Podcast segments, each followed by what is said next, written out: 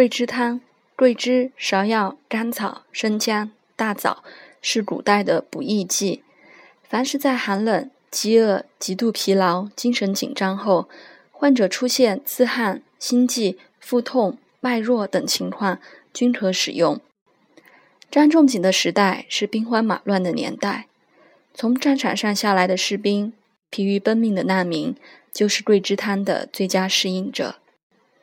经过大量的出汗，已经多日无法正常进食和休息，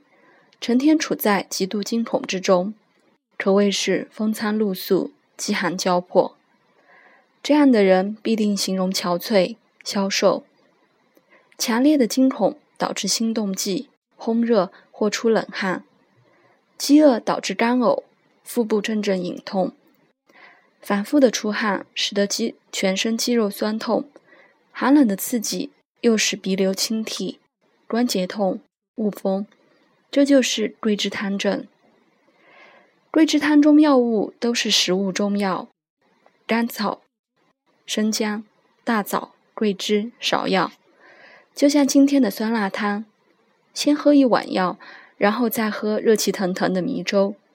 盖上被子，好好睡一觉，病人自然会微微出汗，一觉醒来。许多症状必然减轻或消失，这就是桂枝汤的魅力。桂枝汤不是发汗剂，病人服药以后的汗出是机体各种调节功能恢复的标志。用中医的话说，是那热粥的骨气加上患者的胃气交融的结果，是营卫之气和谐的结果，是体内阴阳平衡的结果。